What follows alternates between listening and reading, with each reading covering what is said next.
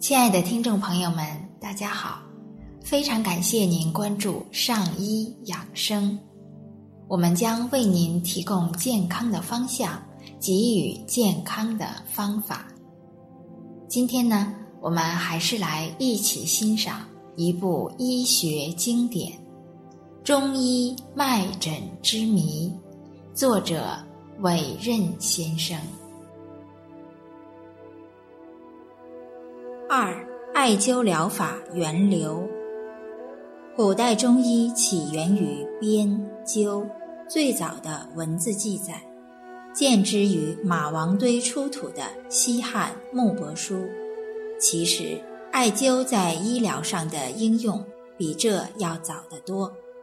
在传统中医中，针灸是最早崛起的医学流派，而灸法。尤其受到历代医家的器重，扁鹊、华佗、仲景、仲灸，众所周知。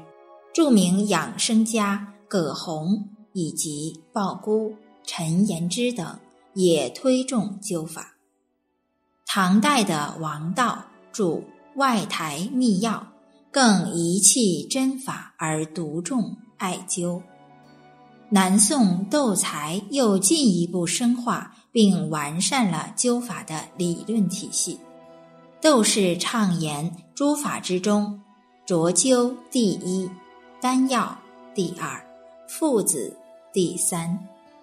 他认为，人有一息气则不死，气者阳所生也，阳气不绝，性命坚牢。